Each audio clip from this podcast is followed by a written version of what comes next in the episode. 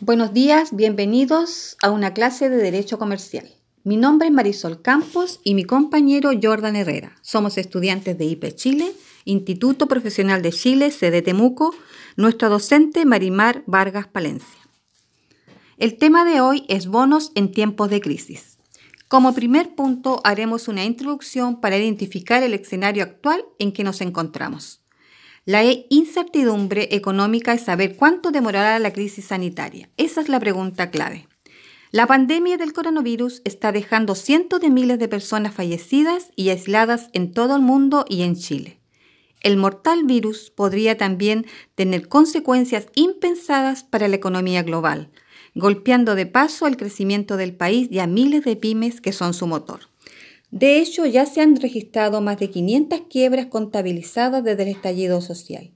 Mientras el temor a que más empresas continúen desapareciendo, es así que el gobierno del presidente Sebastián Piñera anunció un paquete de medidas de salvataje, en pos de que la ciudadanía pueda enfrentar de mejor manera la crisis social y económica generada.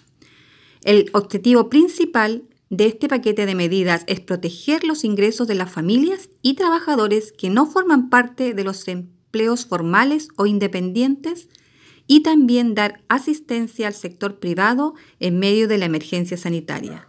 Entre las medidas tenemos bono clase media, bono de ingreso familiar de emergencia, bono COVID, bono de ayuda familiar, bono COVID para taxistas y transportistas, subsidios de ingreso mínimo garantizado, ayudas para pagos de arriendo y subsidios, ley de protección al empleo, crédito para las pymes y microempresarios, asistencia al sector público, entre otros.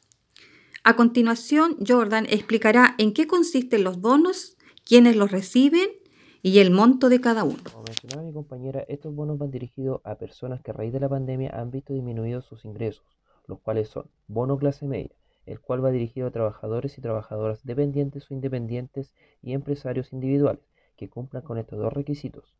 Que el promedio mensual del año 2019 sea igual o mayor a 400 mil pesos y menor a 2 millones de pesos. Que sus ingresos formales hayan experimentado una reducción del 30%. Bono de ingreso familiar garantizado de emergencia. Este va dirigido a todos los trabajadores y trabajadoras dependientes con bajos sueldos en el país, que cumplan con los siguientes requisitos. Tener un contrato suscrito al Código del Trabajo. Tener un sueldo bruto menor a 384 mil pesos. El contrato debe ser una jornada ordinaria superior a 30 horas y hasta 45 horas semanales. Tener una calificación socioeconómica dentro del 90% del tramo de acuerdo al registro social de hogares. Bono COVID-19. Los requisitos para el bono COVID-19 son familias que reciben el subsidio único familiar, quienes tendrán adicionalmente 50 mil pesos por carga familias y hogares pertenecientes al programa Seguridad y Oportunidades. 700.000 personas que nunca recibieron un aporte del Estado y que reciban ingresos no formales pertenecientes al 60% más vulnerable. Bono COVID para transportistas y taxistas. El aporte consiste en un bono de apoyo único de 350.000 pesos. Para postular a este bono se debe ingresar al sitio web www.mtt.gov.cl el cual está habilitado desde el martes 15 de septiembre. Ayuda para pagos de arriendos y subsidios. Según informó el, ministro de Desarrollo Social, Christian Monberg, la postergación de dividendo de las casas propias tiene las siguientes características. Tener un crédito hipotecario para la primera vivienda. Se podrá postergar el pago hasta seis meses.